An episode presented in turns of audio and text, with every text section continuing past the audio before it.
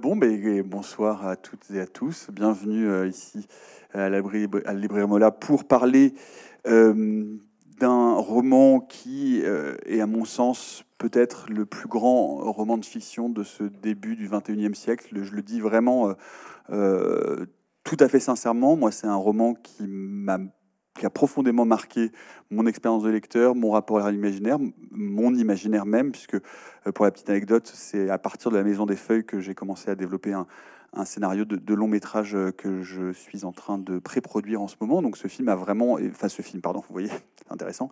Ce film, ce livre, enfin cet objet, parce que c'est euh, un objet extrêmement singulier, euh, est à mon avis vraiment un, grand chef-d'œuvre de la littérature contemporaine de l'imaginaire. et je voulais commencer peut-être d'ailleurs par un petit sondage. Qui l'a lu dans la salle? C'est intéressant. Non, mais c'est pour savoir déjà à quel, à, moitié, euh, monsieur. c'est intéressant pour savoir euh, quel, est le niveau de discours qu'on peut avoir vis-à-vis de ce livre. Et donc, euh, qui ne l'a pas lu, c'est le reste, évidemment, je suppose. Bref, on va pas, va pas jouer à ce. Alors, bon, ben, on va repartir depuis le début. Alors, je, déjà, j'envie je, immensément euh, celles et ceux qui ne l'ont pas lu, parce que c'est vraiment une expérience littéraire absolument inédite, passionnante, terrifiante, bouleversante, et je pense qu'on ressort pas de la Maison des Feuilles de la même façon qu'on y est entré. Je vais vous donner quelques, quelques références. Donc, l'auteur s'appelle Marc Z. Danielewski. il est américain, il est né en 66. C'est le fils, et c'est intéressant, euh, par rapport au, livre et à l'histoire du livre. C'est le fils d'un réalisateur. Son père était euh, donc d'origine polonaise, réalisateur d'avant-garde. C'est d'ailleurs euh, en suivant son père avec donc sa mère et sa sœur qu'il va vivre et, être élevé dans plusieurs pays. À l'âge de 10 ans, il a déjà vécu dans six pays. C'est intéressant parce qu'on y retrouve ensuite des éléments, notamment dans les personnages du roman. La Maison des Feuilles, c'est son premier roman. Euh, l'idée lui vient en 1990, euh, alors que son père est en train de mourir. Il va commencer à l'écrire en 93. Sa, sa, rédaction va durer six ans. Euh, il commence à le publier d'ailleurs, et c'est intéressant aussi pour la forme, on pourra éventuellement y revenir, sur Internet via des liens hypertextes, donc déjà dans une sorte d'architecture au départ un peu labyrinthique. Et euh, il trouve donc un éditeur qui accepte de le publier. C'est euh, un objet tellement étrange que Danieski lui-même va euh, en faire la mise en page directement chez son éditeur sur un logiciel qui s'appelle Quark Express, parce qu'il voulait absolument que ça ressemble à ce qu'il avait dans la tête.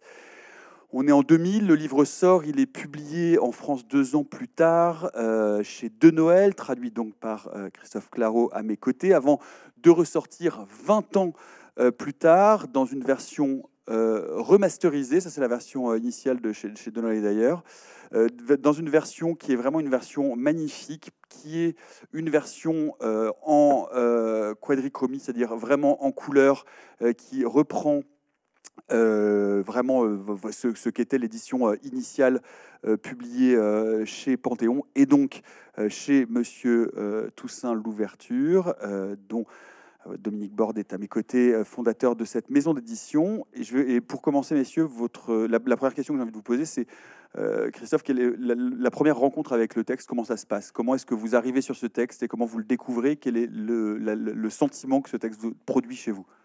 Alors, c'était il y a 20 ans, donc c'est déjà très bizarre de se remettre dedans, mais dans mon souvenir, c'était un éditeur de chez Plomb, Yvan Nabokov, qui avait eu vent de ce texte qui, venait de paraître aux États-Unis et qui m'a dit bah, ça peut peut-être intéresser, ça sera pas pour plomb, mais euh, voilà, jette un coup d'œil. Donc je l'avais tout de suite commandé. Euh, je l'avais regardé et un peu comme souvent les traducteurs font, c'est-à-dire qu'on on lit pas le livre, hein. Le feuillette, on le hume, on le tripote, on le retourne, on le regarde et c'était bien bien tarabiscoté. Je me suis dit euh, oui c'est possible que ce soit pour moi. Et là, euh, j'ai contacté Héloïse Dormesson, qui était éditrice chez De Noël à l'époque et qui est grimpée au plafond tout de suite en voyant le texte. Et, euh, et on s'est lancé dedans un petit peu, euh, un petit peu inconsidérément, parce qu'on s'était pas rendu compte de tous les problèmes que ça allait poser, que ce soit au niveau de la traduction et de la mise en page, parce qu'on n'avait pas du tout le master de l'édition américaine. Donc, c'est-à-dire que le metteur en page a dû tout refaire. Et moi, je devais des fois modifier la traduction au fur et à mesure pour que ça tienne euh, dans les contraintes de la page, etc. Enfin, voilà. Et, euh, ça a été une sortie assez hallucinante. Euh, l'auteur était venu à Paris et tout de suite, les gens ont adoré ce texte qui a eu qui a eu un intérêt très, très, très fort, c'est-à-dire qu'à la fois c'était un livre de fantastique, hein, pas d'horreur mais de fantastique, à la fois très, très littéraire avec beaucoup de références et que ça a permis de réunir deux sortes de lectorat, c'est-à-dire que des gens qui lisaient que de la SF ou de la, fantasy, fantastique, du coup, ben, sont, entrés dans ce livre qui est même très littéraire et sont même passés à d'autres choses littéraires. Et euh, réciproquement, euh, des, gens qui étaient littérature blanche, etc., sont aperçus que voilà, il pouvait se passer des choses dans le monde euh, du fantastique. Il est vraiment, c'est un livre hybride qui a réuni ces deux lecteurs et qui, a beaucoup marqué. Enfin, les gens sont, il y a eu des forums tout de suite, heureusement d'ailleurs pour, pour m'aider à traduire. Ça a été assez dingue. Dominique? Euh, je l'ai découvert ben, juste après. Hein. Donc, euh, en tant que lecteur, j'ai dû l'acheter ici d'ailleurs, euh, à la librairie Mola. J'étais en phase de lecture boulimique. Je suis un lecteur très tardif. J'ai commencé à 20 ans hein. à lire. Je lisais tout et n'importe quoi. Hein. Je lisais de la poésie, je lisais du roman de gare, je lisais des gros livres, des petits livres, n'importe quoi, tout ce qui me passait par la main. Et enfin, sous les yeux, j'ai pris ce livre de la même façon. Je l'ai dévoré comme tous les autres livres. Et euh, ça m'a pas fait bizarre en fait. Tous, les dispositifs, parce que je lisais aussi du Maurice Roche en même temps, du Guyotat, donc euh, et, et, ça m'a pas fait étrange. Et euh, c'est a posteriori quand j'en parlais aux autres, quand j'en parlais aux gens, que je voyais leur leur tête un peu décontenancée, de dire mais enfin tu as, as, lu ça, mais c'est un essai, enfin c'est un et je disais non, pas du tout. C'est un roman, c'est assez simple, ça se suit très bien et, ça marche vraiment bien. Il y a une histoire, il y a des histoires. Vous lisez ce que vous voulez, vous piochez dedans et en même temps, moi, ça m'a changé. Ça m'a changé mon rapport au livre, peut-être encore plus que Roche ou d'autres, ou les Oulipiens. Et parce qu'il y a peut-être une histoire, il y a peut-être aussi plus d'humanité. Et, voilà, donc il y a 20 ans, ça m'a marqué. C'est comme ça que je suis arrivé très benoîtement à ce livre grâce à Claro. Héloïse Dormesson. Nous sommes, tous arrivés à ce livre grâce à Claro. Merci euh, Christophe d'avoir fait ce, boulot titanesque dont, dont, vous allez nous parler d'ailleurs euh, sur, la traduction. Euh, alors, donc pour, pour, pour les, les, les, les, personnes qui sont là ou, qui nous écoutent, il faut, il faut essayer, et c'est un exercice extrêmement périlleux, de raconter ce que nous raconte ce livre. Parce que, comme vous le dites l'un et l'autre, c'est à la fois une histoire, c'est-à-dire que cette forme explosée qui va suivre la narration, qui va se déconstruire en fonction du récit, n'est, à mon sens, jamais un obstacle à partir du moment où on a accepté le pacte de lecture initial. C'est-à-dire que finalement, on rentre dedans et on arrive complètement et on, et on traverse finalement cette, cette déconstruction euh, euh, graphique euh, sans aucun problème et sans qu'à aucun moment donné ce soit un obstacle, il faut le dire. Mais comment, comment est-ce que je serais curieux, de vous entendre le résumer, ce livre, parce que c'est extrêmement difficile à résumer. Non, c'est super simple. Alors, vas-y. C'est l'histoire d'un drogué qui découvre un manuscrit écrit par un aveugle qui décrit un film qui n'existe pas et qui parle d'une maison qui est folle. Voilà, en gros, c'est ça. Une maison qui est folle parce qu'elle est organique et elle change tout le temps, elle s'agrandit, donc euh, on peut partir en spéléologie à l'intérieur. Mais on sait depuis le début que c'est écrit par un aveugle, euh, on sait que ce film n'existe pas alors qu'il est, est commenté avec, euh, comme s'il avait été commenté par la planète entière, tous les philosophes, les sociologues, etc. Donc il y a tout un appareil critique là-dessus. Donc c'est vraiment le pacte de la narration où on sait évidemment que tout est faux, mais on marche euh, complètement euh, à fond dedans. Et donc c'est à plusieurs niveaux puisqu'il y a euh, le texte de ce, de ce Johnny Truand, les analyses sur le film, la description, des documents aussi graphiques, etc. Voilà, c'est assez simple. Après, une fois qu'on est dedans, on se perd. Comment est-ce que vous le résumeriez, Dominique? Les, les Navidson, c'est une famille. Donc il y a euh, Will Navidson, sa femme Karen Green et leurs deux enfants euh, ont décidé d'aller habiter un peu à la campagne euh, parce que en ville, ils ont une vie trop tendue. Leur couple est en train de, de, battre de l'aile. Will Navidson est grand photoreporter. Il a eu le Pulitzer pour une photo mémorable d'une enfant somalienne en train de mourir avec un vautour dans le fond, mais il est tout le temps à droite, à gauche. Et Karen lui a mis un peu le couteau sous la gorge. Et on va vivre à la campagne où euh, on, arrête. Donc oui, il accepte. Donc ils achètent une maison, euh, euh, je ne sais plus dans quel état, et ils commencent à vivre. Donc trois, quatre mois passent très bien dans cette maison, et puis pendant une semaine, ils s'en vont, une semaine de vacances. Ils vont à un mariage d'un couple d'amis, et quand ils rentrent, chose très étrange, il y a entre leur chambre et la chambre des enfants un couloir qu'il n'y avait pas avant. Alors ils se disent mais c'est pas possible, on est complètement idiot, on n'a pas vu ça inattention, c'est un de nos amis qui nous fait une blague, euh, c'est pas possible. Et Bon, ça, ça, les travaille, mais les enfants tout de suite commencent à s'amuser dans ce couloir, etc. Bon, Will commence à enquêter là-dessus. Il dit mais c'est quoi ce truc? Il regarde sur les plans, il s'aperçoit qu'effectivement il y avait un vide sanitaire à cet endroit. Donc peut-être qu'ils ont vraiment pas vu. Les semaines passent et des phénomènes étranges continuent de se faire. Un mur se décale et à force de mesures, d'éléments, etc., Navidson découvre une chose. La maison semble plus grande à l'intérieur qu'à l'extérieur. Et un matin, il découvre dans leur salon, sur une porte, sur un mur qui donne sur l'extérieur, une porte. Derrière cette porte, un couloir étroit et obscur qui tout gris et qui a l'air infini. Navidson n'a pas le droit Karen refuse absolument, elle est terrifiée par cette, obscurité, elle refuse absolument qu'il pénètre dans ce couloir. Non, lui, il est obsédé par ça. Bien entendu, un soir où il se dispute, il va y aller, il va rentrer dans ce couloir. Derrière ce couloir, un autre couloir, derrière cette porte, une autre porte, infiniment, il va se perdre, il va paniquer, il va se dire je vais jamais retrouver la sortie de ce labyrinthe infini jusqu'à ce qu'il entende un cri et qu'il voit une lumière. Il court vers cette lumière et ce cri, c'est sa petite fille qui est sur le bord, dans le salon, et qui l'appelle. À partir de là, il décide de mettre sur pied une équipe de spécialistes pour s'aventurer dans les méandres de la maison. Et là, on est sur les 100 premières pages. C'est-à-dire que voilà, ce n'est que le début.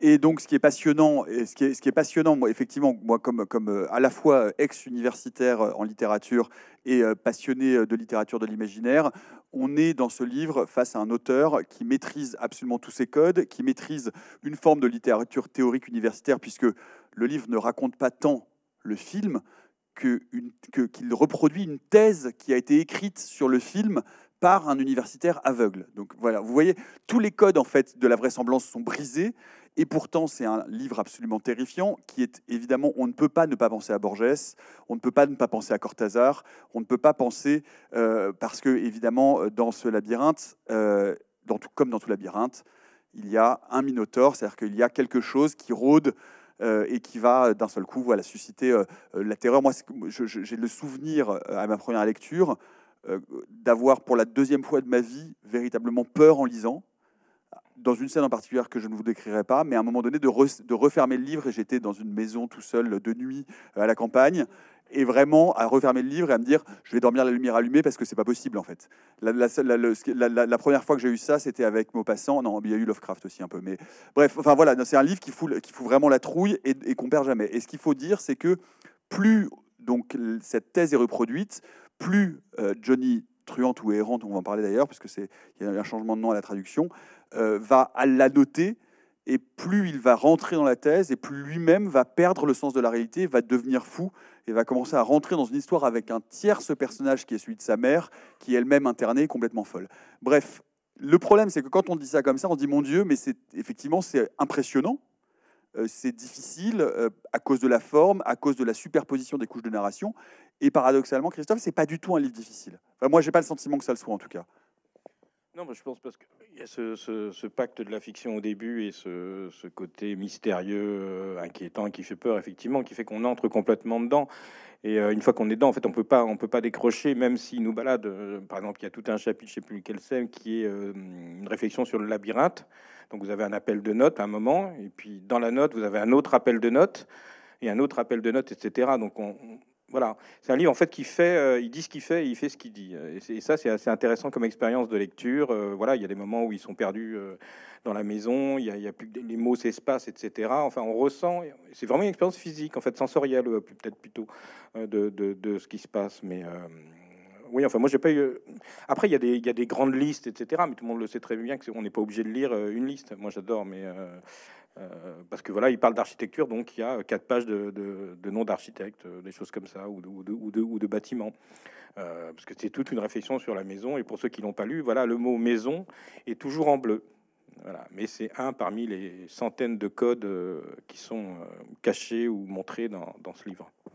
Il y a un aspect que, tu soulignais, c'est la, sensibilité, l'espace, la spatialité du livre qu'il provoque en nous à sa lecture. À un moment donné, euh, le personnage va être perdu et nous, on va devoir tourner éventuellement le livre pour continuer à lire l'histoire, euh, la phrase, qu'on tourne le livre, on tourne le livre, on tourne le livre, et à un moment donné, ça provoque, je veux dire, une sorte de, mais je suis dans quel sens en fait? Est-ce que les pages se tournent vers la droite, vers la gauche? Et ça, c'est vraiment très intéressant. Ça remet en question euh, ce geste, cette pratique anodine qui est, qu'on pense anodine, qui est lire, qui est lire un livre.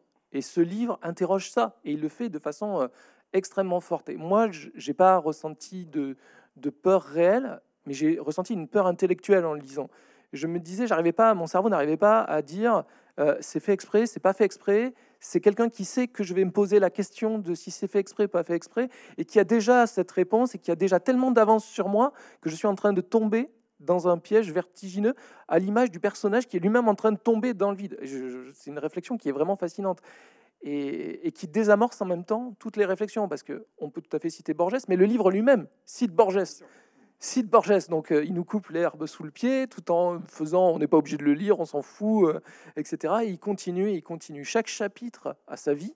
Chaque chapitre est une séquence, est un séquence, une séquence autonome en fait. Il n'y a pas deux chapitres qui sont euh, pensés de la même façon. Donc ça renouvelle en permanence les codes qu'on a.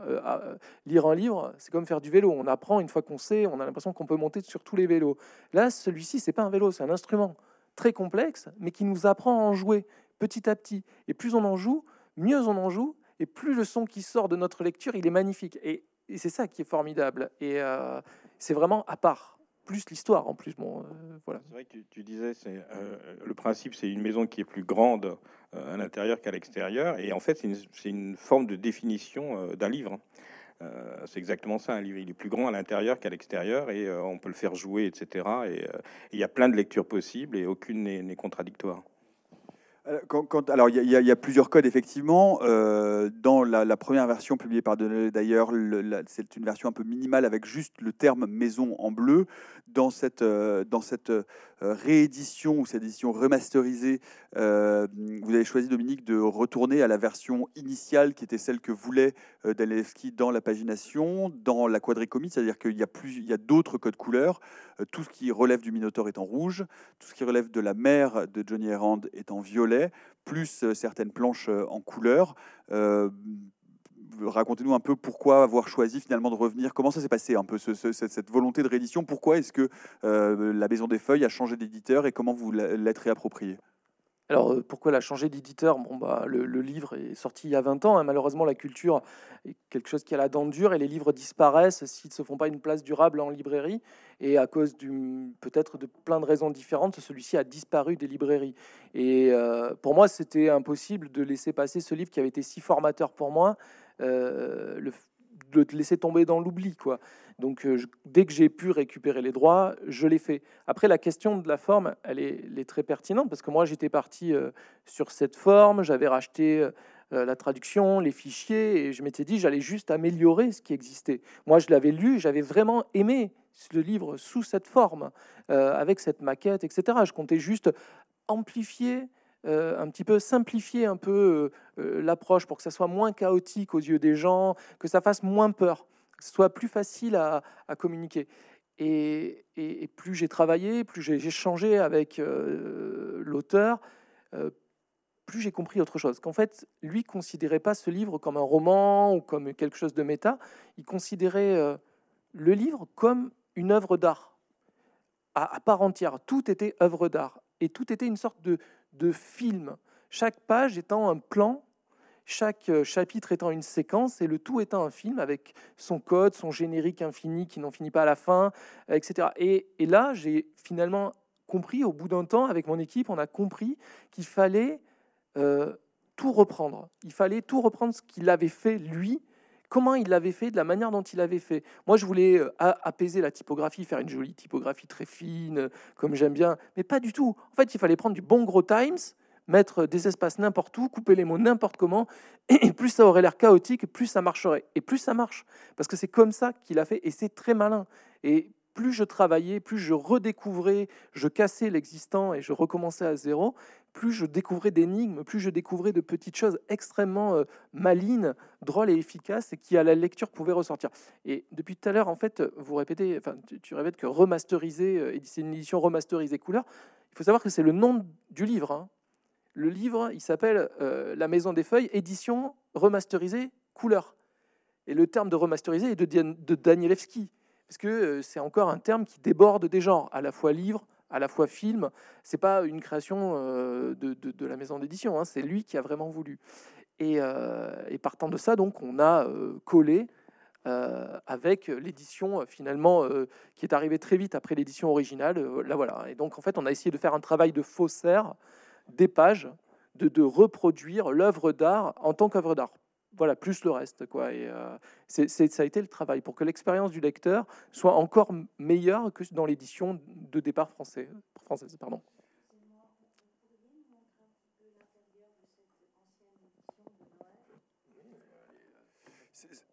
c'est à, peu près la même chose, si ce n'est qu'il n'y a pas de couleur et qu'il y a juste le mot, la maison en bleu. Oui et non.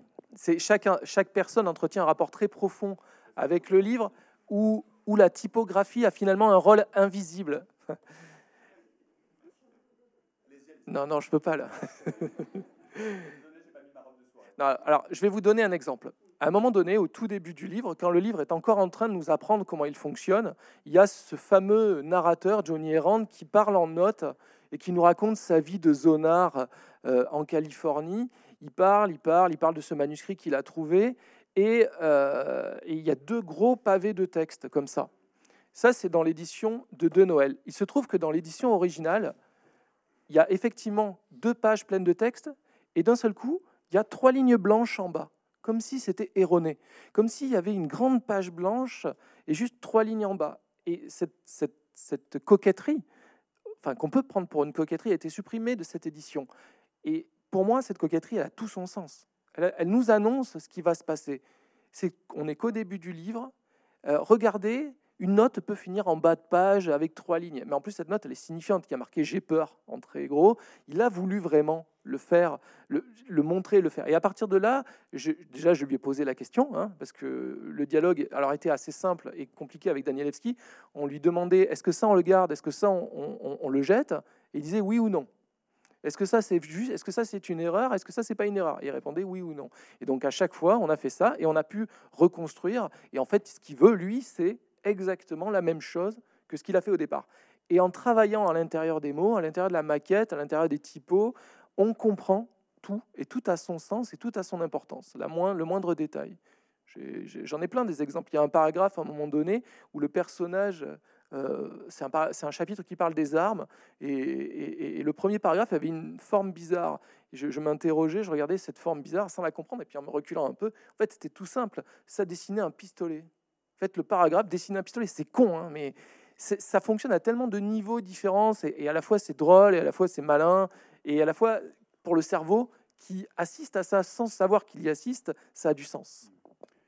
Euh, alors justement, euh, Christophe Claro, quand on se retrouve avec ce euh, livre-là, qu'il faut le traduire, donc bah, évidemment les, langues ne sont pas les mêmes, la forme donc est obligée d'évoluer, j'imagine. Et puis, comme vous le dites l'un et l'autre, il y a des easter eggs, il y a des pièges, il y a des trucs cachés partout. Comment ça s'est passé? Quels ont été les obstacles? Comment vous avez bossé? Combien de temps ça vous a pris? Puisque c'est titanesque, vous avez échangé avec, euh, avec euh, Danielewski, ça n'a pas été non plus toujours très simple. Racontez-nous un peu l'aventure de cette traduction. Alors, en fait, moi, j'ai commencé assez naïvement en me disant voilà, c'est un livre, faut le traduire. Pour un traducteur, c'est euh, voilà, des mots, il n'y a pas non plus à, reculer tout de suite.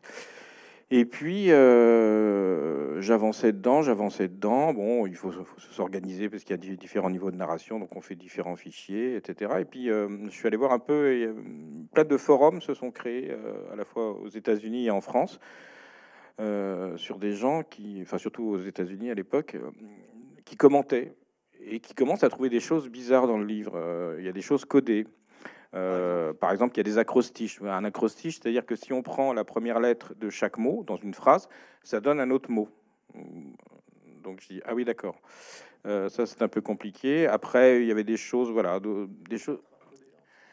Il y avait donc il y a une lettre par exemple à la fin qui est uniquement un acrostiche, c'est-à-dire que c'est la mère qui est dans son asile, elle raconte euh, ça va, tout va bien, tout se passe bien, c'est sympa. Et puis quand on prend la lettre, la première lettre de chaque mot, on obtient une autre lettre qui dit en gros qu'elle se fait violer par les infirmiers. Donc euh, la vérité est cachée.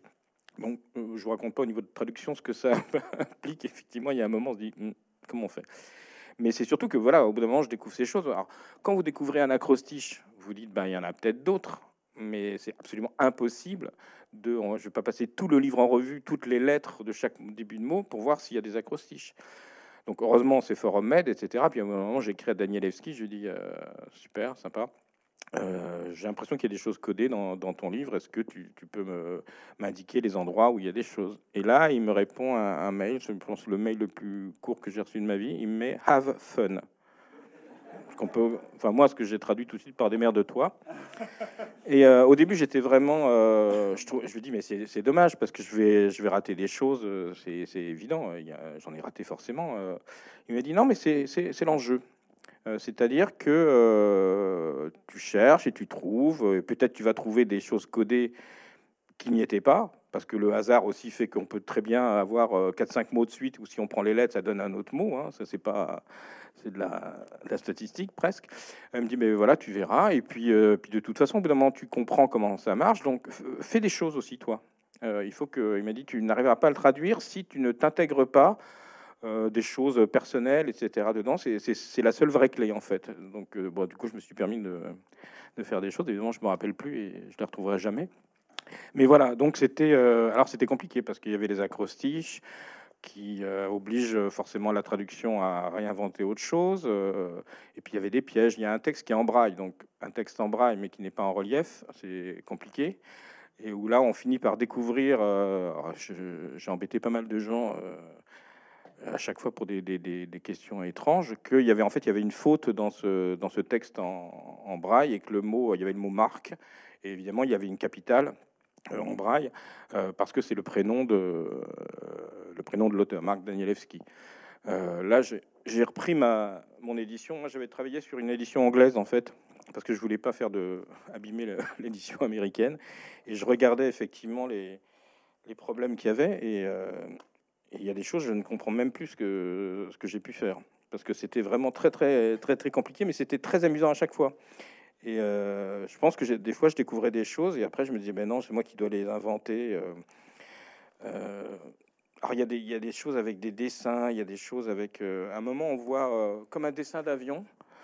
et puis après, on voit deux lignes comme ça de, de crochet. Et après, on voit là un petit point qui se rapproche d'un de ces trucs. Et les gens, après, ont dit, mais en fait, il avait prévu les attentats du 11 septembre, c'était l'avion avec les deux tours. Euh, donc ça, bon, évidemment, c'est du délire, mais c'est un livre qui justement a fait beaucoup délirer. Et euh, sur les forums, ça, a pris des proportions. Euh, et c'est intéressant parce que c'est un modèle paranoïaque, hein, vous voyez des signes partout, et à la fois ça dit quelque chose sur la lecture où le lecteur s'investit, voit des choses. Je sais qu'il y a une page qui était mais absolument intraduisible. C'était vraiment le truc sur lequel j'achoppais. Et là, je lui avais dit, après, parce que je l'ai vu, Marc, je lui ai dit, non, là, il faut que tu me donnes une piste. Hein, il ne voulait pas. Et il m'a dit, bah, si cette page t'est complètement abscon, c'est en fait parce qu'elle l'est. c'est que des choses que j'ai mises moi qui, me, qui ont un sens pour moi. Donc, vas-y, fais la même chose. De toute façon, euh, l'intérêt, c'est que le lecteur comprenne que des fois, il y a des choses qui sont obscures. Et euh, moi, je trouve ça intéressant qu'il y ait des choses obscures, voire opaques dans un livre, euh, parce que c'est le principe même de la lecture. Quand on lit, quand on commence à lire même, bah, il y a plein de choses qu'on comprend pas forcément. et la lecture, ce sera toujours ça si le livre était euh, baigné dans une clarté absolue, en fait, on verrait plus rien. Il faut qu'il y ait des zones d'ombre pour qu'il y ait des, zones de lumière. Et c'est vraiment ce que son livre fait. Et toute la métaphore de la maison, euh, c'est une métaphore, enfin, pour moi, de, livre. Hein. ça s'appelle euh, La maison des feuilles. C'est pas pour rien. Ce qui est passionnant quand, je t'écoute, c'est que on, voit qu'il va jusqu'à changer et modifier le pacte qu'il y a et le pacte contemporain qui s'est tissé entre l'auteur et le traducteur. Parce que finalement, traduire, couper, remettre des passages à soi, ça a été une pratique longtemps courante dans la traduction, euh, qui, ont, poussé d'ailleurs parfois à faire retraduire complètement des auteurs, je pense à Dostoïevski notamment, euh, où on s'est rendu compte a posteriori que les traducteurs avaient vraiment euh, réécrit à leur sauce, rajouté des passages d'eux, en enlevé d'autres, etc. Et donc aujourd'hui, on retraduit pour dire il faut coller au plus près du texte pour retrouver finalement le sentiment du texte ou, le, être le, plus proche, si tant est que ça ait un sens d'ailleurs de vouloir être proche dans une autre langue du texte original. Et là, ce qu'on voit, c'est que d'après ce que tu racontes, ce que fait Marc Z. Danielewski, c'est de, t'enjoindre euh, bien à mettre ta patte et finalement à, reprendre ce livre tel que toi tu l'as compris et avec tes codes à toi. Ah, d'une certaine manière. à la fois, je suis, sérieux, hein, je vous rassure. C'est pas, euh, j'ai pas raconté ma vie euh, dans le bouquin ni, ni, trop changé, mais en tout cas, je, je, je sentais qu'il fallait des fois faire des choses. Mais c'est c'était intéressant parce que ça m'a obligé à reprendre tout le livre et à, le lire de façon différente. Et je trouve que c'est un des rares cas, enfin en tout cas pour moi, de traduction, euh, j'ai envie de dire collective. Parce que s'il n'y avait pas eu ces forums avec des tarés qui passaient de leur nuit blanche à chercher euh, des choses, j'en aurais raté 100 euh, fois plus. quoi. C'est évident, je pouvais pas, même avec les... Surtout que bon, j'avais des délais aussi. Hein. Vous avez reçu un prix d'ailleurs hein, en 2003, le prix Maurice Edgar Coindreau de l'SGL pour la traduction. J'ai pu m'acheter une voiture. Ah bah, non, mais ce qui a... Pas une maison. non, mais ce qui est, c'est qu'au moment où, euh, où, Dominique était en train de mettre en fabrication le livre, voilà, euh, j'ai acheté une maison justement à Bar-sur-Aube, pour tout vous dire. Et euh, il n'y a pas longtemps, je sais pas, il y a, ouais, il y a deux mois, il y avait une cloison. on voulait. Non, mais je suis très sérieux. Et on se disait, tiens, faut enlever ce papier peint. Puis je commence à cogner dessus. Et puis ça sonnait creux, et donc on a enlevé. En fait, c'était un énorme, une plaque de contreplaqué, et il y avait une pièce derrière qu'on n'avait jamais vue. Elle était un petit peu en hauteur, dans la cuisine et tout. Et là, j'ai eu un petit frisson, et ça, et, ça m'a rappelé effectivement quand, quand, je traduisais le livre, où voilà, quand même, c'était pas. Alors moi, je, ne pouvais pas me permettre de reposer le livre en disant j'ai peur, parce qu'il fallait avancer. C'est toi. Euh, bah, j'avais une question. Pourquoi, pourquoi avoir changé euh, le patronyme du héros? Parce que dans, dans la version originale, il s'appelle Johnny Truante. Ouais, dans la version française, il s'appelle Johnny Errant. Tout est signifiant dans le livre. C'est ça qui est terrible. Par exemple, on parlait des, polices, euh, de police de caractère, pardon.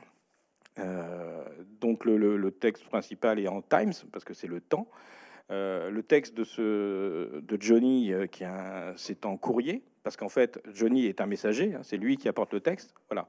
Euh, et, bon, et dans le texte, il s'appelle Johnny Truant. Donc Truant, c'est pas du tout un nom euh, américain courant. Et to go truant, c'est une expression qui veut dire faire l'école buissonnière, en gros. Donc là, je me suis dit, c'est dommage, on, va perdre. Euh, et surtout que, enfin, j'avais expliqué ça à l'auteur. En français, on va avoir un contresens qui était intéressant aussi, mais on entendait truand, etc. Et donc, on avait presque l'impression que c'était déjà un nom traduit. Donc, je me suis dit, il faut trouver un nom qui soit signifiant à l'oreille, mais euh, qui, puisse avoir une apparence anglaise. Donc j'ai choisi Errand, euh, parce qu'on entend errant, et c'est un peu ce qui, est, Johnny aussi. Et puis Errand, en anglais, en revanche, ça veut dire une mission. Euh, donc ça, ça, collait. Donc des fois, il y a des ajustements qu'il faut faire, mais faut pas... faut, Enfin, on peut pas tout franciser, donc il faut trouver des billets pour qu'on ait l'impression que c'est un vrai nom américain, mais qui fasse le même effet. En fait, on recherche chaque fois à reproduire un effet. C'est intéressant parce que euh, Danielewski a vécu un petit peu à Paris. Il est un peu francophone il, parle bien français, ouais. Euh, et puis, bah, par exemple, la, mère de Johnny Truant euh, slash Errant s'appelle euh, Pelafina H. Lièvre. Et là, pour le coup, tu l'as conservé. Oui, parce qu'il y avait... Lièvre avec un accent, je veux dire. Ouais, il y avait énormément de jeux par rapport à Lièvre, par rapport à un moment, il y a une coquille où c'est livre. donc, c'était évident qu'il y avait des choses qu'il fallait garder. puis, il y a un bestiaire, de toute façon, dans le livre. Enfin mais c'est tellement signifiant qu'au bout d'un moment, euh, c'est à la fois drôle et terrifiant. C'est-à-dire la puissance du langage. Euh, je sais pas, il y a une encre qui s'appelle Pélican et qui finit par jouer un rôle euh, important. Il y a, je sais pas, il y a un nombre de, choses absolument incroyables. Puis le livre ne finit pas, c'est-à-dire qu'on croit qu'il est fini, puis il y a des annexes, il y a les lettres de la mère, et puis à la fin, il y a l'index qui a failli nous, tous nous tuer parce que c'est un immense index avec des tas de mots, donc c'est compliqué parce que quand vous traduisez, bah, vous traduisez pas toujours le même mot de la même façon. Et euh, voilà. Et lui, des fois, en plus, il met dans, cet index des mots qui ne sont pas dans le livre. Donc il y a marqué en anglais, c'était euh, DNE, do not exist. Hein, j'ai mis un certain temps à comprendre. Donc on a fait inex. Donc il fallait être sûr que ces mots ne soient pas non plus dans, dans la traduction. Euh, et après, il fallait retrouver, il fallait vraiment attendre le dernier moment que le livre soit fabriqué pour pouvoir mettre euh, les pages qui, correspondaient, en essayant de lister tout, mais pas tout, parce que lui-même ne le fait pas. Enfin, ça paraît des fois aléatoire et des fois diabolique. Euh, et euh, il est évident que personne ne sert de cet index. Hein. Enfin, ou alors on rentre dans une, autre forme de folie. Méfie-toi, parce que sur les forums, il y a des gens qui, l'utilisent. combien de temps en tout ça a pris la traduction? 5-6 jours. mais chaque jour était beaucoup plus grand. à l'intérieur qu'à l'extérieur. l'intérieur. Non, je sais plus. En plus, je faisais une autre trad en même temps. Euh, je sais pas, j'ai dû avoir un, an à peu près. Hein. Quelque chose comme ça. La traduction a été euh, révisée, du coup, euh, après la première, Après la première, la première version chez De Noël, il y a des choses sur lesquelles tu es revenu Oui, ouais, ouais, bah, je crois qu'ils ont fait trois réimpressions au début, et donc à, chaque fois, entre chaque réimpression, parce que j'étais encore bien dedans, et j'essayais de traquer les coquilles des coquilles qui y étaient ou des coquilles qui n'y étaient pas et qu'il fallait mettre, etc. Puis en le relisant, on trouvait des trucs parce que, euh, comme je l'ai dit, on n'avait pas le master de la de, l'édition américaine, donc c'est vraiment un, metteur en page qui a tout fait. Euh, il était là avec la règle. Je lui disais, bah là, il faut que cette ligne fasse euh, tant de centimètres. Donc il me disait, bah oui, mais c'est pas possible. Donc il faut que tu changes ta trad. voilà. Et donc on a effectivement on a loupé des trucs, des, des changements de mise en page parce que le gros problème de la traduction, euh, pour ceux qui connaissent un peu, il y a un phénomène étrange venu de l'espace qui s'appelle le coefficient de foisonnement. Quelqu'un a décidé un jour que, effectivement, quand on traduit de l'anglais au français, ça augmente. C'est plus grand à l'intérieur. Euh, alors, tout le monde a des théories euh, extraterrestres là-dessus, comme quoi une traduction française va être 10% plus grande. Certains disent 25%. Ça, c'est les traducteurs pour être payés plus. Mais voilà, avec Danielewski, euh, là, il fallait avoir un coefficient de foisonnement de 0,00001 maximum. Et on a réussi à l'édition, la première édition de Noël, je crois qu'on a exactement le même nombre de pages. Et il fallait respecter la mise en page. Et moi, j'ai adoré parce qu'en fait, je me suis aperçu que euh, ça obligeait à tenir vraiment le texte et que euh, de supprimer cette idée de foisonnement, on arrête de se laisser emporter par les choses, on tient bien, et en fait, plus on, quand on est à 0% de foisonnement, et ben en fait la traduction est meilleure, je trouve. Elle garde euh, la même unité, le même poids, le même rythme, etc. C'est pas toujours facile à faire. Alors Daniel Eski a fait après un, deuxième livre, donc on va faire une rencontre demain soir sur ce livre-là, qui s'appelle Aux Révolutions, et lui où il y a euh, chaque page devait faire 365 mots. Donc là, c'est un cauchemar, mais on n'en parlera pas demain. Euh, quand, euh, quand vous avez récupéré les droits, Dominique, vous, donc vous, c'est quasiment impossible. Est-ce que, vous avez touché à la traduction? Est-ce que vous avez touché au texte? Comment est-ce que vous avez réussi pour que, ça, compte tenu de, la quantité euh, phénoménale de contraintes, pour retrouver cette version proche de la version initiale en quadricomie On a tout réécrit.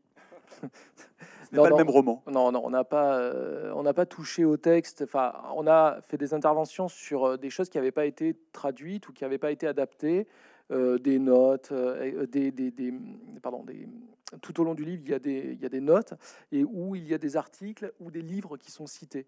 Et pour l'immersion, avec l'accord de Danielewski, on lui a demandé est-ce qu'il préférerait pas que ça soit en français. Donc on a traduit tout ça. Donc les notes sont beaucoup plus signifiantes parce que des fois il fait une note uniquement pour caser un, titre d'article qui donne un écho particulier à ce qu'on est en train de lire. Donc tout ça, on l'a fait. Après, euh, pour faire rentrer le texte, eh ben, en fait, c'est finalement euh, qu'une question de, de, maîtrise, de maquette, etc. Il n'y a pas de... C'était pas plus difficile que ça. Il fallait juste comprendre comment lui l'avait fait ce qui n'était pas forcément évident, parce que lui, il l'a fait dans son coin euh, il y a 20 ans avec euh, Express, mais pas que, il l'a fait aussi avec Word, en fait, j'ai découvert parce que j'ai récupéré les fichiers originaux, et c'est assez intéressant de voir comment il a bricolé ça tout seul dans son coin, et on voit euh, vraiment les solutions qu'il a trouvées, et il fallait les réappliquer. Alors après, je ne les ai pas toujours trouvées tout de suite, mais petit à petit, et, voilà, donc en fait, c'était l'idée de, de, de refaire de resuivre son chemin. À la fois ce que Claro avait fait, il fallait que ça se fonctionne aussi sur la page. Pas de foisonnement. Donc après, toutes les pages ne sont pas euh, stricto sensu identiques à la version originale, mais c'est assez proche. C'est une copie euh, pas mal. Mais euh, comme disait Claro, on a aussi été beaucoup aidé par le temps et les lecteurs, parce que c'est un livre qui est éminemment social. Ce qui est assez intéressant, c'est que dès qu'on l'a lu, on a presque envie d'aller de découvrir quelqu'un euh, qui l'a lu aussi pour échanger avec lui. Toi, est-ce que tu as compris ça? Qu'est-ce que tu as vu? Et en fait, finalement, tout ceci, c'est quoi? Et, telle page, est-ce que tu as vu cette blague ou ce code, etc. Et, ça, c'est bon. Les livres sont des objets sociaux, mais celui-ci encore plus peut-être parce qu'il nous laisse un peu euh, bizarre quand on l'a fini, parce qu'on sait qu'on a peut-être raté plein de choses, mais on sait qu'on en a vu peut-être plein que d'autres n'ont pas vu. Et les, réseaux, euh, et pardon, les forums, en fait, on a épluché aussi les forums pour faire progresser euh, la version entre-temps. Et euh, entre les réimpressions, on est encore en train de le faire. Il y a encore quelques jours, on était encore en train de corriger des choses de notre édition pour le faire progresser encore. Oui, c'est tout à fait vrai. Et euh, celles et ceux qui ont, lu le, roman le, savent certainement. Quand on parle de la Maison des Feuilles, qu'on trouve quelqu'un qui a lu la Maison des Feuilles, il y a tout de suite quelque chose.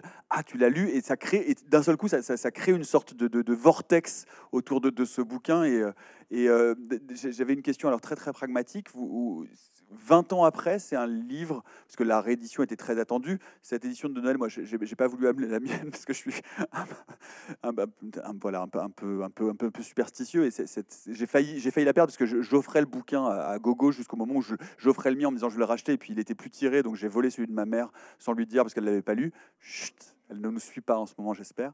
Euh, mais, euh, mais du coup, du coup il y a, vous l'avez tiré à beaucoup d'exemplaires. Il y a une forte demande pour ce livre encore aujourd'hui, 20 ans après sa parution en France? Euh, bah, J'ai l'impression, oui. On, l'a tiré, le premier tirage était de 15 000 exemplaires. On en a réimprimé 15 000 juste après. Là, on va en réimprimer encore. En fait, il faut, il faut, il faut comprendre qu'il avait vraiment disparu des librairies de façon injuste peut-être à cause des problèmes de fabrication, l'édition de poche aussi qui était problématique. En 2013, oui. En 2013, tout, tout, ça concourt à faire rentrer certains livres dans les limbes et c'est horrible. Et des petits éditeurs ou des éditeurs indépendants euh, comme moi, comme, euh, comme d'autres, etc. On est là, comme nous. Hachette. Comme euh, Hachette, ouais comme, bon, comme d'autres.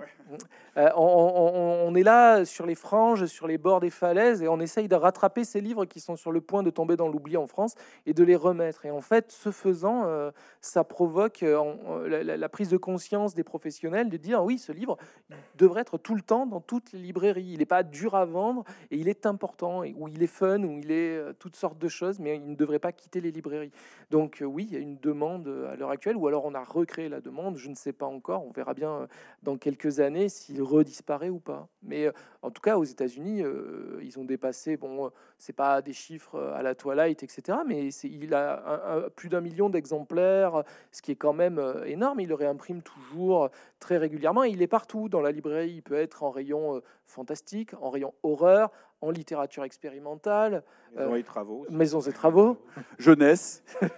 jeunesse, je non, sais. Il est traduit en plus. Il est traduit. Oui, il est traduit en russe, en néerlandais, en japonais. Oui, en espagnol, en italien. Et, euh, oui, c'est assez, euh, c'est assez intéressant de porter ce type de livre. Enfin, moi, ma maison d'édition, c'est ce qu'elle fait. On va, on, cherche des livres comme ça qui disparaissent de temps en temps ou qui ne sont pas apparus alors qu'ils devraient, et hop, on les remet. On les remet. On cherche toujours la meilleure façon de faire. Mais euh, là, je m'attendais pas à ce que la meilleure façon de faire, ça ne soit ne rien faire, enfin, de refaire l'original. D'habitude, je, fais un autre type de travail. Et là, c'est aller euh, contre ce que je sais faire, contre ce qu'on sait faire. Et, euh, et finalement, c'était plus juste et plus correct et plus intéressant aussi. Dans, l'ambition et l'envergure de ce projet, il est donc complet au, total au point que il y a même y a même de la musique qui a été composée par la sœur de Marc Danielewski, qui est une, une, musicienne, une compositrice, euh, qui a, qui a, je crois, créé euh, cinq ou six, quatre, trois ou quatre morceaux. Mmh. alors, je, ne crois pas que le. Je ne sais pas s'il y a des versions aux États-Unis qui est distribuée avec un CD ou avec la musique. Est-ce que c'était une option? Est-ce que vous y avez songé? Non, non, de toute façon, on voit bien, son livre est programmatique. À la première page de copyright, il, il décrit le nombre d'éditions qui existent. Il peut y avoir une édition tout en noir, une édition avec une couleur en plus, une édition avec trois couleurs lui, il est, euh, ce qu'il veut, c'est ça.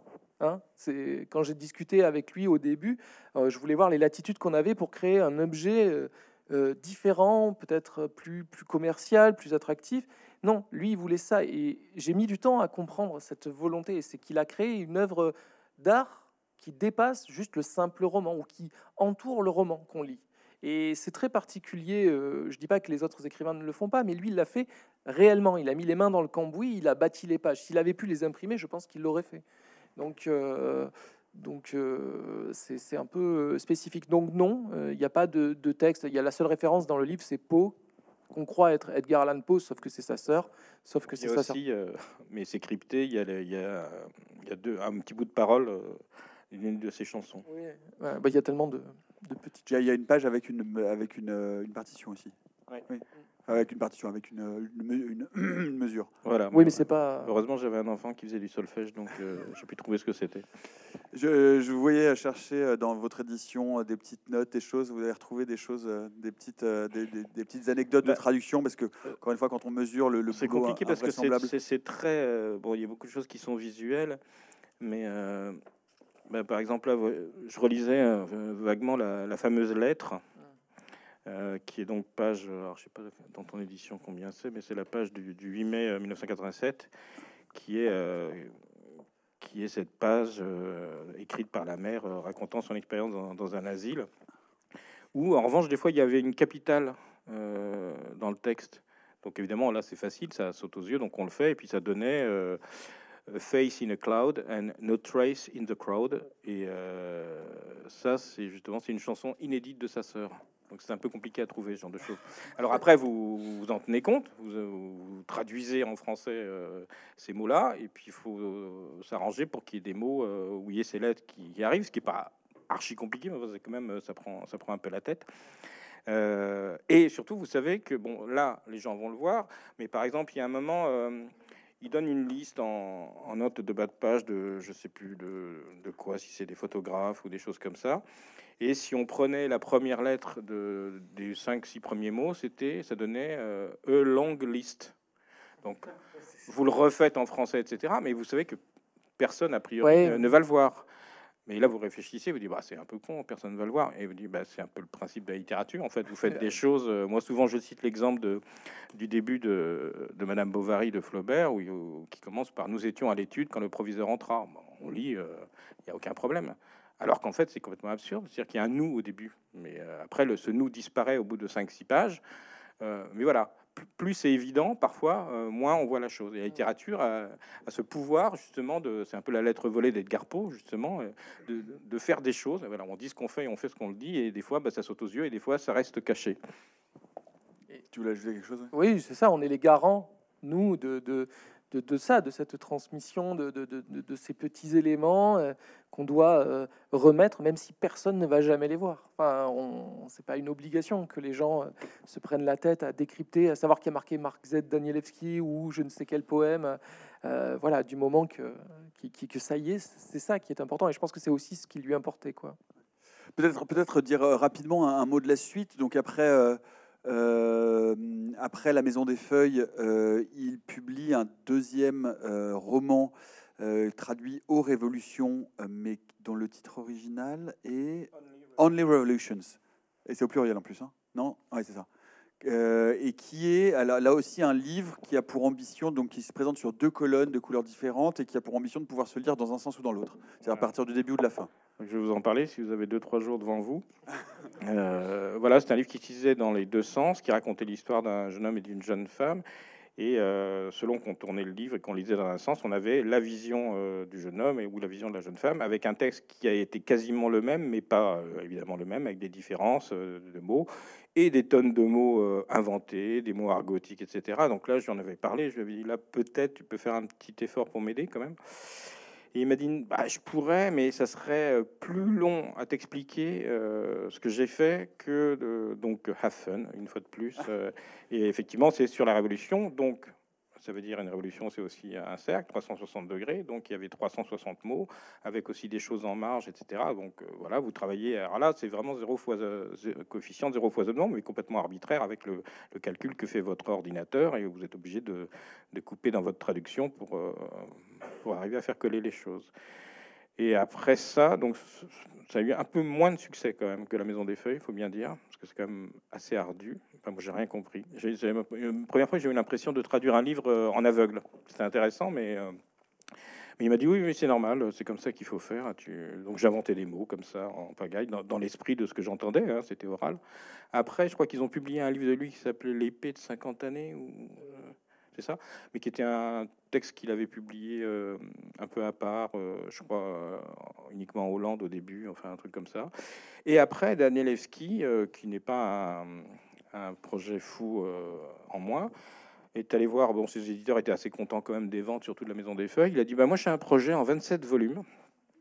Le pitch, c'est une petite fille recueille un chat. Est-ce que vous êtes prêt à me donner un million de dollars? Donc je dis, bah, bien sûr. Et donc, il a fait, euh, il a fait paraître pour l'instant cinq volumes. Ah, c'est fini Mais, Familiar, ça s'appelle. Ouais, The Familiar, qui sont des livres, euh, enfin, c'est vraiment des très très beaux objets. Euh, bon, là, on a l'impression qu'il a un peu trop, enfin, moi je trouve que c'était trop des trucs de typo, avec des, c'est de la quadrille couleur, etc. Donc, il, s'est lancé là-dedans et il a pas, enfin, il l'a mis en pause, hein, c'est ce qu'il dit, mais après cinq volumes. Il s'est arrêté en 2017. Cinq gros volumes, ouais. Euh, qui, pour le coup, n'ont pas été très traduits. Euh, il y a d'autres choses assez intéressantes, puisque le, le, La Maison des Feuilles parlant d'un film, il y a eu plusieurs ambitions ou volontés, à défaut de faire un film sur La Maison des Feuilles, de l'adapter. Est-ce que ce livre est adaptable ou non? Néanmoins, il y a un projet qui a quand même été un peu loin, peut-être que vous pouvez nous en parler, Dominique, qui est un projet d'adaptation en série en 2017, euh, où Danielewski a lui-même écrit finalement des épisodes qu'on peut retrouver euh, d'ailleurs euh. Sur Internet, mais qui en fait ne sont pas, parce que c'est trop facile, vraiment la Maison des Feuilles, qui parle d'autre chose, en tout cas d'après la Maison des Feuilles. Oui, enfin, il, est juste, il a toujours refusé tous les projets d'adaptation qui lui ont été, qui lui ont été faits. voilà, et il a décidé d'écrire lui-même le, scénario d'une série. voilà, il a fait cinq épisodes qui sont euh, en vente. Euh, voilà. Mais pour l'instant, ça n'a pas trouvé preneur euh, à l'heure actuelle. Moi, je les ai pas, je les ai pas lus. Que... C'est, alors moi, je, ne les ai pas lus, mais j'ai trouvé un résumé. Ça parle donc d'une, réalisatrice qui a donc vu le Navidson Record et de, d'un data disposal, donc data disposal, c'est un personnage numérique, donc vraisemblablement une intelligence artificielle, en tout cas c'est comme ça que je le comprends, sous votre contrôle, Christophe non, non, bon. Euh, Data Disposal Company, pardon, euh, qui, euh, qui ah dont le boulot a été de supprimer la connaissance du Navidson Record, de, donc du, film, de l'esprit du public, et donc du film que la réalisatrice a fait à propos de Navidson Record. Et donc, elle va chercher à retrouver la mémoire de son film et du fait que le Navidson Record est disparu de la voilà. C'est vrai qu'il il aime bien les, les extensions, les, choses comme ça. après la Maison des Feuilles, donc à la fin de la Maison des Feuilles, il y a les lettres de la mère folle, Pelafina. Et euh, il a fait une autre édition qu'on a faite également en français, qui s'appelle Les Lettres de Pelafina, où on retrouve ces lettres-là, plus d'autres lettres qui ont été retrouvées entre-temps. donc, ce qui chaque fois accroît effectivement le sentiment de, vrai faux. Et ça, il tenait vraiment à ce que ce livre arrive ensuite, peu de temps après d'ailleurs. Il y a eu, il y a eu comme toujours, des, des tentatives alors non pas de copie, mais enfin de, euh, de créer ce type de littérature un peu folle dans les marges. Je pense à un, bouquin que j'avais tenté de lire et qui, à mon avis, n'est pas du tout au niveau, mais qui est tout de même une proposition intéressante, qui s'appelait S de Doug Dors et J.J. Abrams, une sorte de livre qui était en fait un livre qui était une fiction euh, écrite par euh, le bateau de Thésée, écrite par un auteur un peu obscur dont, dont, dont, la mort a toujours été énigmatique. Et dans les marges de ce livre, en fait, deux étudiants de près de, de bibliothèque écrivent des notes et en fait et, insère euh, des documents à l'intérieur, etc. Bon, en vrai, euh, refaire la Maison des Feuilles, enfin, c'est un livre absolument unique euh, qu'on ne peut pas copier, qui n'a vraiment aujourd'hui, on peut le dire, aucun équivalent dans la littérature, quelle qu'elle soit, contemporaine ou historique. Dominique? Non, non, c'est en effet, hein, c'est bon comme beaucoup de livres, hein, ils ont une empreinte unique. Celui-ci, oui, il, fait tellement le, tour de tout, de tout ce qu'est la littérature, que ce soit une histoire, mais aussi des mots, des lettres, de la typographie, de l'impression, des photos, des images, du braille, de la musique, des sons, du sens. Et il met tout ça à chaque fois en abîme avec tellement d'habileté, les codes des pages, les codes des pas, les gens, les sons, les personnages, la vérité, la fiction, le mensonge, les codes, les cryptages.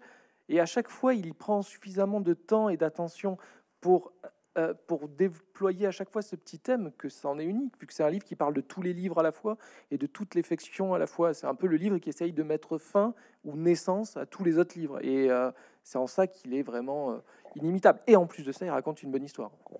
Ce qui est marrant, c'est qu'il est tombé pile sur une génération aussi qui avait grandi avec les livres dont vous êtes le héros, c'est-à-dire des gens pour qui, euh, qui avaient l'habitude en fait de, de, considérer le livre autrement, de se balader dedans, de chercher ou avec des avec des jeux, des jeux de rôle, des choses comme ça, et des clés, des indices, voilà, qui n'étaient pas effrayés par ça, qui au contraire ont sont rentrés de, de, plein pied et à fond. Hein. Et moi, j'ai rencontré des, des, lecteurs qui avaient formé, des lecteurs français qui avaient formé comme une espèce de, petite association, de groupe comme ça, où ils échangeaient en permanence. Et euh, ils m'avaient donné rendez-vous, euh, même pour, pour, que je leur parle un peu de, de mon travail. Ils m'avaient donné rendez-vous, je me rappelle très bien, dans un café à Paris, qui s'appelle le Clou de Paris, et qui est effectivement un café où on sait que Daniel Eski a été parce qu'il le mentionne euh, dans le livre. Donc il y avait une espèce de de culte comme ça. Moi, j'y suis allé, j'avais un peu peur. Je me suis dit, ils sont devenus fous, quoi. J'ai mis ma grande toge Claro. euh, et ma tiare. Caché derrière un mur, Voilà. et ça donnait dans ta maison. Enfin, ensuite, ça devient compliqué, quoi. ouais. Euh, allez, on- pour, pour- pour conclure, un dernier mot pour euh, celles et ceux qui nous écoutent euh, ici euh, ou en ligne. Euh, une raison personnelle ou la- enfin, ce qui fait que pour vous ce livre est indispensable, qu'il faut s'accrocher parce que ça peut être difficile. Allez, on dit dans les 5 ans, dans les 100 premières pages. Pourquoi il faut vraiment avoir lu La Maison des Feuilles? Pourquoi c'est une expérience absolument euh, indispensable dans une vie euh, de lecteur et de lectrice? Dominique, allez, vous avez trois Euh, heures. Bah, parce que c'est le seul livre sur lequel, sur la quatrième de couverture, il y a une citation de Jacques Chirac. Ta mère suce des bites en enfer. Jacques Chirac. Et c'est vrai, c'est sur l'édition originale. Personne l'a jamais vu. Je vous assure que c'est marqué à l'envers. Mais personne l'a jamais vu. C'est très drôle. Hein ouais.